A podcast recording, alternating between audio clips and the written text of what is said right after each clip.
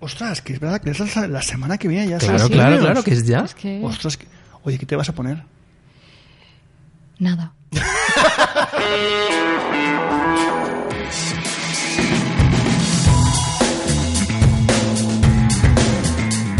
Bienvenidos una semana más al podcast de Illusion Labs, eh, una actualización semanal sobre la comunicación en salud, aunque esta semana no va a ser exactamente de salud, aunque tiene que ver con la salud.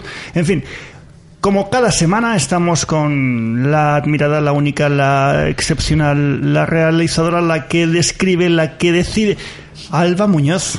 Hola, ¿qué tal? Y hoy sí, hoy sí, eh, ha sido por los pelos porque ya se iba a casa, pero le hemos atacado.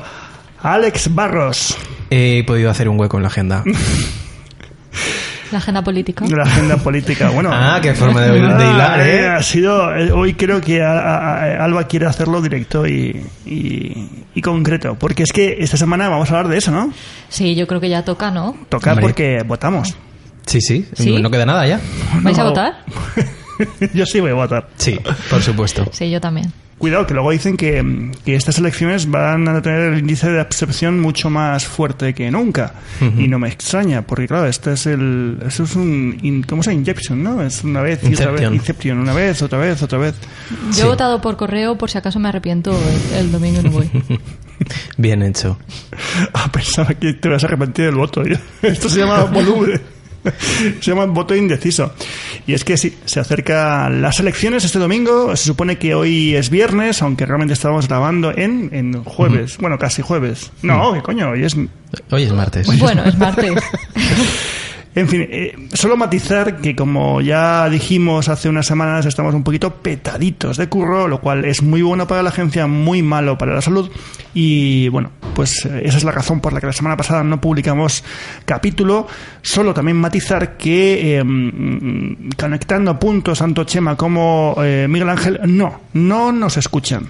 No nos escuchan. Mira que me extraña. Que yo sí les escucho, te juro que les escucho. Ellos a nosotros no. ¿Qué te, qué te hace pensar eso? Pues que, pues que repiten temas. Pero punto por punto. ¿Nos han plagiado? No, no nos han plagiado. Todo viene porque María Biblio Virtual nos mandó un correo en común y nos dijo, oye, ese tema sería muy chulo. Y era el capítulo que hicimos hace unas semanas sobre, sobre los fracasos del- de la salud digital. Eh, lo desarrollamos, pero claro, lo que no puede pasar es que eh, tanto Chema como Miguel Ángel como la inteligencia artificial que les hace todo el programa no lean, no nos escuchen y claro, de repente cogen el tema que le mandó también María Biblia Virtual y lo repliquen. ¿Por qué? Porque ya lo hicimos nosotros y lo hicimos bastante peor que ellos. Efectivamente. Yo debo confesar que escucho a los conectantes aunque no escuche el podcast. ¿Cómo? Ya los ¿En tu escucho en, todos los ¿En tu sitios, sí, están en mi cabeza. Sí, a mí me dijeron que iban a hacer como la embajada de Cuba, los, ultra, eh, los ultrasonidos, para que te fueras con ellos. Entonces, yo sé que Miguel Ángel pasa aquí a, a- pasar a Pris y entonces te hacen ultrasonidos y entonces les escuchas en la cabeza. Ahora entiendo todo. ¿Has visto? En fin, oye, un error lo tiene cualquiera y nos ha pasado también a nosotros, así que eso es lo que pasa cuando compartimos buenos amigos y grandes temas. Pero este tema de esta semana estoy convencido que no lo van a tocar o si lo tocan lo van a tocar de otro modo. Eh, creo, no sé. En fin, eh, ¿y es... ¿Qué tema vamos a hablar, Alba? Vamos a hablar sobre la comunicación política, pero no va a ser un podcast sobre política. Vamos a matizar, ni sobre candidatos, ni sobre partidos. Uf, o por mal. lo menos vamos a intentarlo, porque no somos especialistas. Eso lo decidiré yo, Brumete. Vox. Bueno, nos vamos a centrar en comunicación política y en los contextos mediáticos. Bueno, antes de empezar a hablar de comunicación, a mí me gustaría saber lo que le interesa a la gente. Porque, claro, aquí todo el mundo está sacando su libro, o su no libro, su, su programa político, que creo que ninguno, ninguno lo tiene muy claro, porque estamos haciendo un refrito de elecciones, y a mí me gustaría saber lo que le interesa a la gente. Pues mira, según los últimos datos del barómetro del CIS, la preocupación de los ciudadanos eh, por la política se ha disparado. Alcanzando máximos históricos. Los políticos en general, los partidos y la política son vistos como el segundo principal problema por el 45,3% de los encuestados, que también es un nuevo dato, bueno, histórico, de hecho desde 1985. Que tú no habías nacido. No, estaba en el limbo todavía. Bueno, ni yo tampoco, ¿eh? He de decir. Eh, eh, eh. Yo tampoco. Nadie, nadie había nacido. Sí, no sé. No hay datos de nadie que haya nacido. Esa risita. Prehistoria. Eh, hoy, precisamente, fíjate si leer el texto, había puesto un tuit hace un rato diciendo, ¿os acordáis hace 30 años? Y es que la gente, era muy típico que entre la gente, no- joven, joven y no tan joven, que era que yo paso de política. Esto es un rollo, esto es un coñazo, es lo de siempre. Era como que los políticos eran esa parte del telediario coñazo que, que, que tu padre ponía en la tele y, y hemos conseguido que la política sea el show business. Totalmente. Esto es un aprendizaje para la salud fantástico. ¿Os imagináis que aprendemos todos a hacer de la salud un show business y dentro de 30 años todo el mundo hablando Vamos a de hablar de salud? otra cosa. Healthcare Creators en la edición número 10 de los premios en, en primera plana de las noticias. Conectando puntos ya no sería conectando puntos, sería el hormiguero. ¿Qué, ¿Qué, qué programa seríamos? No sé. A la interna. Sálvame, espero que no. Bueno, cuidado. Informe Cuidado. semanal. Que el otro día, hablando con una muy buena amiga, no viene el nombre, eh, vimos futuro a ese territorio. ¿eh? El cotilleo en salud tiene mucho, mucho, y además a mí me contaron un par de cotillas que me quedé completamente flipado, pero no diré ni quién ni cuándo, sino que saludos. Pues es que el, dete- el deterioro de la percepción que los ciudadanos tienen de la situación política ha llevado estos parámetros a las peores cifras del último año. Porque casi el 77% de los encuestados cree que es mala o muy mala. La situación política. ¿Por qué? Pues el 19% la ve regular y solo el 2,4% la ve como buena o muy buena. 2,4%. Me parece mucho, ¿eh? Los que no tienen internet. En el anterior barómetro de julio, los que la veían de manera más negativa sumaban apenas el 64%. O sea que ha crecido. A mí lo que me sorprende es, precisamente una vez más, a ver, procuro analizar la, la política desde un punto de vista, eh, a ver, muy racional, precisamente porque creo que lo irracional es lo que nos lleva a situaciones muy límite y muy, muy complicadas. Eh, Ante todo, creo que la política no es un partido de fútbol donde puedes llamar hijo de puta cualquiera y ya está, sino que es un, un tema de convivencias, ¿no? Y como todos sabemos, estamos en un momento muy delicado.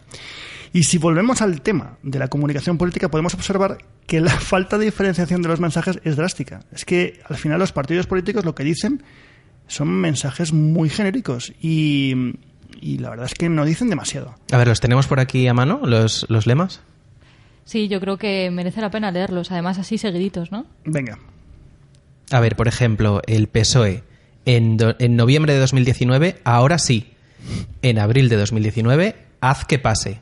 No, pero es que claro, sería al revés, porque dijeron, haz que pase y luego ahora sí. Sí. O sea, antes no. Sí, hubiera tenido más sentido al revés. Luego el Partido Popular, por ejemplo, en noviembre de 2019 mm, dijo por todo lo que nos une y en abril de 2019 ahora valor seguro. Muy bien. Ciudadanos, noviembre de 2019, vamos, con exclamación, y en abril de 2019, España en marcha. Unidas Podemos, en noviembre, un gobierno contigo, en abril, la historia la escribes tú. Vox, en noviembre, España siempre, en abril, por España. Aquí hay un, hay un tema común. Él siempre. Sí. Más país, en noviembre, desbloquear, avanzar, más país. Ese, este de- ha, nacido ahora, o sea la- que... ahí la han colado, ahí. Esto, es- esto es branding, esto es branding. A mí lo que, lo que me sorprende, aparte de, de bueno, ya sabéis que hice, hice, hice un vídeo hace tiempo, justo en las anteriores elecciones, haciendo un juego de palabras muy sencillo, y es si mezclabas los diferentes em, eslóganes y les cambiabas el, les cambiabas el partido, no eras capaz de diferenciar quién, quién decía qué. Es más, por ejemplo, el haz que pasa ya se ha autorizado por Partido Popular y, y PSOE, etcétera. Pero lo que me llama la atención de todo esto, y esto es de formación profesional, es que si le quitas lo que es la marca política, parecen eslóganes de congreso de farmacéutica. Valor seguro. Ahora sí. Vamos. Eh, Por todo lo que los une. Luego le pones un Sí, producto sí. farmacéutico que funciona perfectamente. Sí, sí, son lo suficientemente... A lo mejor nos hemos equivocado. Tenemos Sí. que dejar la salud y empezar a hacer política. Tú imagínate que te llegan, te llegan, te llegan ahí. Yo tengo un amigo que ha trabajado en una campaña muy importante, la de Ex que pase, y le pusieron a parir porque copiaron la, la campaña de Obama. Pero es que fue una petición explícita del señor protagonista. Pero, pero es curioso porque tiene un mundo, es un mundazo el tema de la comunicación política. Porque, ¿cómo comunicas un programa político con un eslogan? Claro, yo entiendo que la comunicación ¿sabes? es muy complicada. Entonces, claro, acuden a lugares comunes. El problema es cuando realmente se repite tantas veces en tan poco tiempo por tanta gente. Pierde su sentido. Es lo que se llama la prostitución de las palabras. Y es que ya da igual cómo las pongas. Si es que es cuestión de combinar. Aquí el, me acuerdo que, por ejemplo, el PP en Madrid ya no, no hacía frases, ponía palabras y también se utiliza mucho en comunicación de salud, ¿no? Sobre todo cuando son eventos internos. Y me sorprende ese paralelismo de, lugares comunes eh, para comunicar eh, propuestas muy concretas. Porque claro, no es lo mismo votar a un Unidas Podemos que a un Ciudadanos, que un PP, que un Vox, o un Más País o un PSOE, ¿no? Entonces, eh, bueno, no sabemos si no es lo mismo, tampoco estoy muy seguro, porque al final si son colaciones... A mí lo que me sorprende de todo esto es que, por ejemplo, el partido que más se diferencia, si, si nos alejamos de las siglas, es el de Vox, ¿no? Porque lo único que defiende es, esa palabra. que, está muy claro en este caso. Los demás se mm, diluye un poco. Yo te voy a hacer una pregunta. Y es muy complicada y, de verdad, una vez más no me meto en política. Pero ¿qué demonios es España? Es un país, es un concepto, es una forma de ser, ¿vale? A partir de ahí, yo sé que hay mucha gente que defenderá que es algo muy rotundo, pero yo personalmente digo, no lo tengo tan claro. Y no quiere decir que no me encante mi país, ¿eh? Y yo, yo siempre lo he dicho, yo soy español, estoy encantado de serlo. Tampoco lo he elegido, que es la segunda parte, que esto me ha tocado. Entonces, ¿qué ocurre? Que, que mm, elegir algo, yo entiendo que defender algo que no has elegido, pues es algo, pues coherencia. Pero claro, el, el, concepto de país yo creo que aquí lo hemos perdido bastante. Y no me, no me meto con la gente, me meto con, con los políticos, que al final estamos hablando de matices, en muchos casos económicos, que cambian radicalmente lo que, lo que es el concepto de país. Sí, bueno, y es que aunque me parezca mentira, como hemos eh, visto, tienen muchas cosas en común. Y aquí vamos a hablar de las diversas formas de comunicar o de presentar una información, de la que, por cierto, hablaste, Fefo, en el vídeo este que comentas. Sí, es que al final es un poco lo que tienen todos en común, ¿no? Eh, eh, sobre todo de cara al consumo público, porque claro, yo no me meto en, las, en los entresijos privados, que hay muchísimo que decir, muchísimos matices. Mira, hoy, el otro día fue, ayer, ayer fue el debate, ahora sé que lo comentamos, pero mm, lo más desquiciante de escuchar la radio eh, escuchando los detalles. Que si Pedro Sánchez enseñaba las manos, y por eso era más convincente, que si el señor Rivera enseñó un, un adoquín, pero se pasó en el tiempo, que duró más de dos segundos y eso es un error de comunicación. A ver, a mí no me va a hacer cambiar el voto un adoquín. ¿Vale? No lo sé, a lo mejor hay gente que sí, tampoco me va a enseñar las manos. al final yo creo que los debates sirven exclusivamente para, para, ¿cómo se dice? Para confirmar el voto que ya tenías. Es un poco cuando te compras un coche y ves el anuncio del coche, pues me compro un buen coche. Pero al final lo que recibe de la gente, la información que recibimos, tiene mucho más en común de lo que pensamos. A ver, pero entonces, ¿qué es lo que tienen en común todos, los, todos estos mensajes? Pues mira, todo eso se lo divide en tres puntos, que habrá muchos más, pero el primero es sencillez versus simplicidad una cosa sencilla no quiere decir que sea simple. Y es que al final hemos pasado de, un mensaje sencillo, ligero, algo que te comunica, a algo simple. Algo simple es que justo lo contrario, es que no tiene sustancia. Y parece ser que lo que hace pensar a la gente es, es algo casi reducido al absurdo. lo estamos viendo en los eslóganes. Son eslóganes vacíos, que son intercambiables, que realmente lo podemos meter tanto en una campaña política como en un error en el ciclo. Y eso, para mí, es un error lo que hace es prostituir la ideología y eso es un problema muy serio. El segundo punto es las emociones versus los impulsos. Evidentemente a todos nos afecta la política, hay algunos que más y menos. Hemos visto en los em, barómetros del CIS, que también hay que verlos con lupa, que, em, que a la gente le importa mucho la política, mucho más que antes, casi tanto como en el 85, que no habíais nacido, pero realmente en una época pues todavía muy convulsa, de muchos cambios. Y una cosa es la emoción, lo que te interesa, cómo te afecta, porque claro, aquí estamos hablando de bueno, pues de muchos problemas eh, emocionales de este país.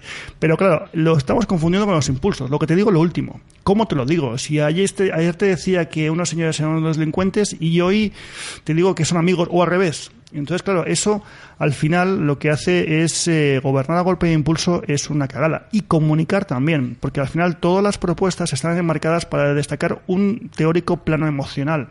Pero si las sacas de contexto, eh, los mensajes están diciendo exactamente lo mismo. Y al final, eh, el último punto es el contenido versus el significado. Y es, no es lo que dices, es lo que significa. Y hay veces que se dicen cosas de un modo, pero significan otros completamente diferentes. Y aquí ya entra el tema cultural, el contexto, cuándo se dice, cómo se dice. Ahí conocéis todos el, esta página web magnífica que es eh, el de símbolos. ¿Cómo se llama? No, el, no, el que le hace la sexta. Maldita, Maldita, Maldita hemeroteca. hemeroteca. Que claro, eh, ahí empiezas a rascar y te encuentras todo lo que quieras encontrar. Es todo, me da igual de quién sea, ¿no? Y al final es que ya no importa lo que digas, si ni siquiera eh, eh, es lo- cómo, es quién lo entiende y en qué contexto. Pues ¿sabes a, a qué me recuerda todo esto? ¿A qué te recuerda todo esto? Pues al famoso tema de los sesgos cognitivos que ya hemos tratado varias veces. Varias veces y además créeme que seguiremos tratando bastante esos sesgos porque, porque al final son los por los que nos guiamos, ¿no? Sí, vamos a repasar un poco rápidamente. ¿Cuáles serían los sesgos? Sí. Que afectan a la comunicación política. Sí, sí, Claro. sí, sí. Sesgo de proyección. Sí, todos tendemos a pensar que la mayoría de la gente piensa igual que nosotros, aunque no tengamos ninguna justificación para afirmarlo. Efectivamente. Eso es muy gracioso porque cuando dicen todos los españoles piensan igual, esto ayer lo dijo muchos representantes. eh, Se ha dicho mucho en política. Sí, sí, sí, Sí, sí, sí. muchísimo. Sobre todo cuando se dicen animaladas. Sigamos. También está el sesgo de confirmación, que es la tendencia a atender preferentemente aquellas perspectivas que apoyan nuestros puntos de vista preexistentes, mientras que se descartan o ignoran las opiniones que amenazan nuestra visión del mundo porque nos hacen sentir incómodos o inseguros. Este no se llama sesgo de confirmación. Este se llama sesgo de Donald Trump. Eh, sí, sí, se está estudiando cambiarle el nombre. Luego está el sesgo del statu quo, y es que rehuimos del cambio y esto a menudo nos lleva a tomar decisiones que garanticen que las cosas sigan como están y cambien lo menos posible. Esto es lo que se llama el voto del miedo también, ¿no? Y el último, el sesgo de verdad ilusoria. Una mentira repetida muchas veces acaba percibiéndose como verdadera y oír repetidamente que un hecho cierto es incorrecto puede cambiar también nuestro juicio sobre, Esto sobre su es verdad. las fake Vamos. news famosas. Sí. Pero esto además es un, es un, es un sesgo que el que lo utilizó por primera vez, o al menos lo, lo enunció y además lo hizo muy bien, fue un genio de la comunicación y un hijo de puta redomado que era Goebbels. Que, que insisto, lo que acabo de decir, era el- un genio de la comunicación y del branding, pero un auténtico animal. Porque, bueno, y con respeto a los animales, porque era un pequeño nazi. Total, solo, solo encubró a Hitler, pero como comunicación sabía muy bien hacerlo. Por eso la, comunicación la podemos dar eh, casi como una broma, casi como algo que todos podemos jugar con ello, pero la comunicación es muy peligrosa. Es, eh, es algo que puede hacer que la gente se enfade, que la gente se reviente, que la gente cambie completamente un voto racional por un emocional, que vote por impulso. Y esto, esto lo hace la comunicación. Y no quiere decir que la comunicación tenga un poder, sino que la comunicación en poder de gente que sabe utilizarla es muy peligrosa. Y esto se ve clarísimamente con el sesgo de Goebbels, que, insisto, lo que acabo de decir, era un auténtico genio de la comunicación con una teoría de la vida bastante, bastante mm, tenebrosa, ¿no? Eh, bajando bastante el nivel, vemos como cada día más la, la comunicación tiende a, a dividir a la gente en blanco y negro, no hay grises. Y el problema es que yo veo es que la gente, incluso a la hora de hablar de política, ya no discute. Antes discutías que es un señor.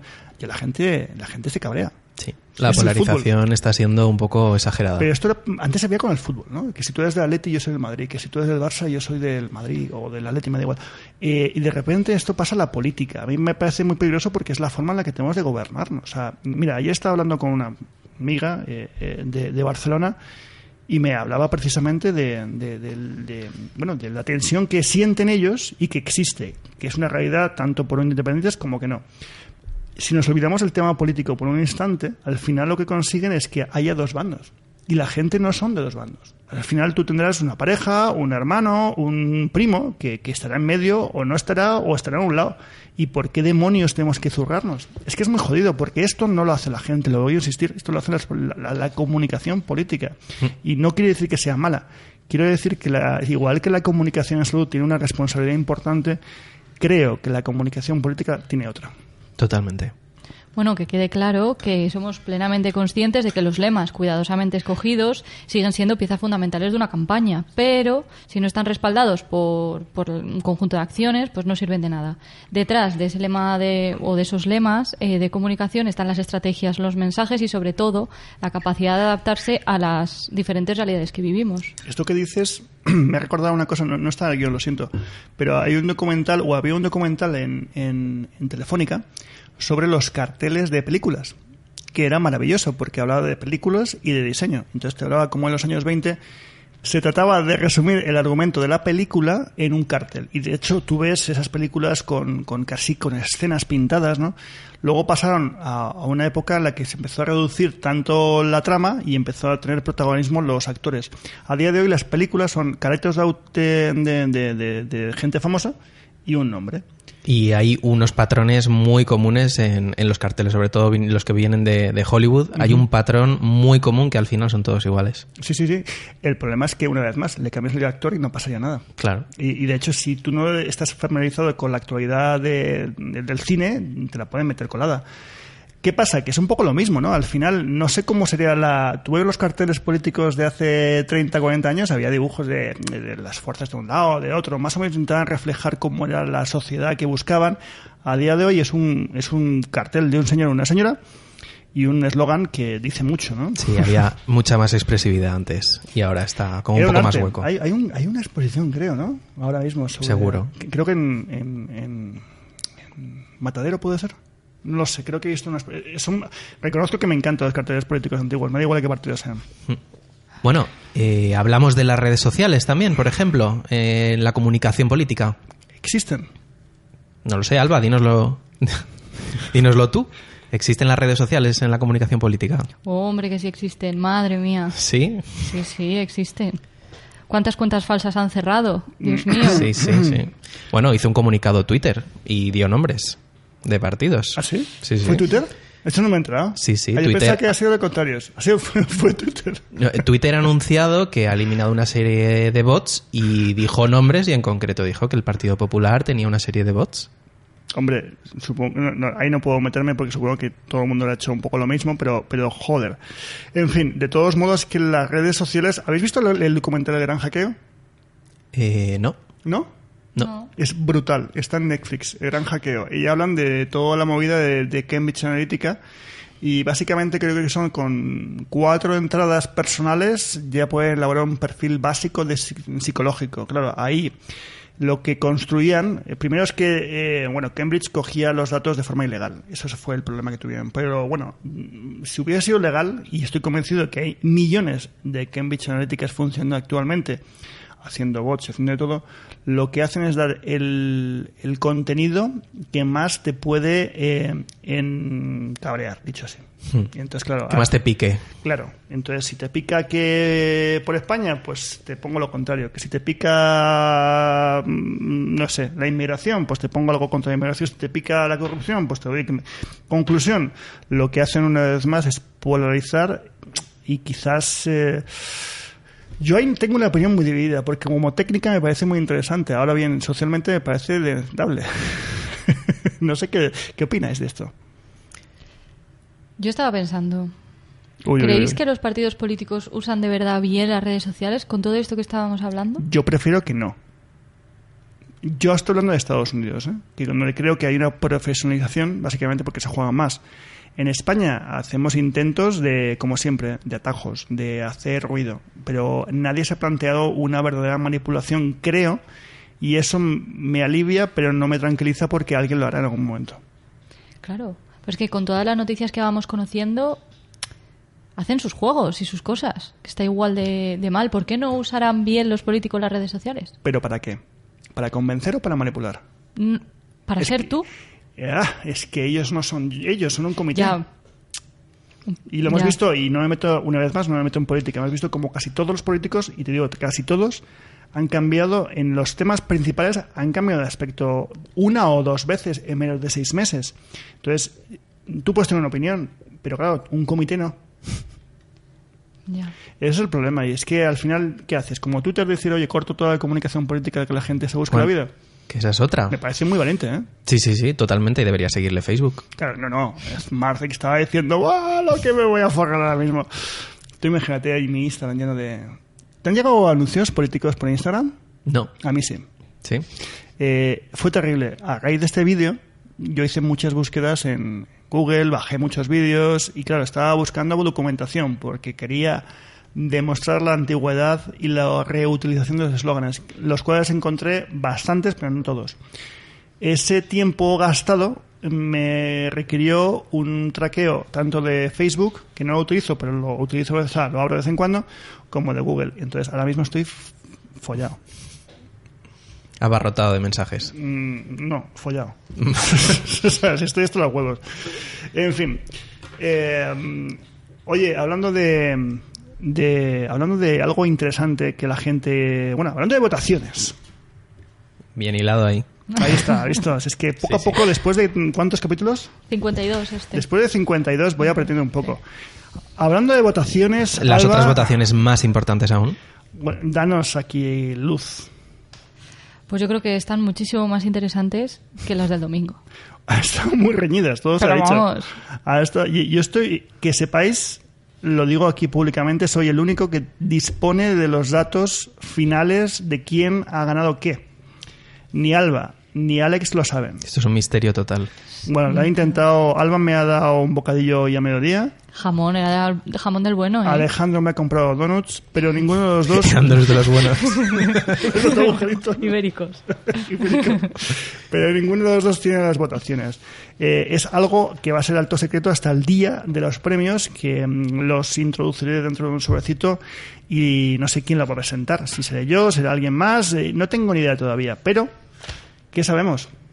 Que no queda nada. Nada, que son el día 14 en Madrid. Bueno, todos los, todos los ganadores lo saben porque lo hemos comunicado quiénes son los tres últimos eh, ganadores. También os digo que entre esos tres, exceptuando dos categorías, el resto están todos súper reñidos y que realmente los que han ganado han ganado por puntos muy ajustados.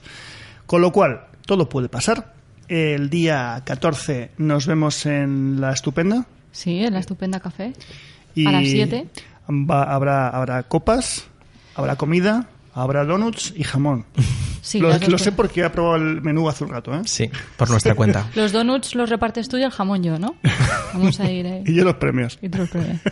Hacemos un cambio. Uno Yo me quedo uno con el jamón, ¿eh? A ver si vamos a dar a la gente un bocadillo de jamón. Nos vas a con un premio.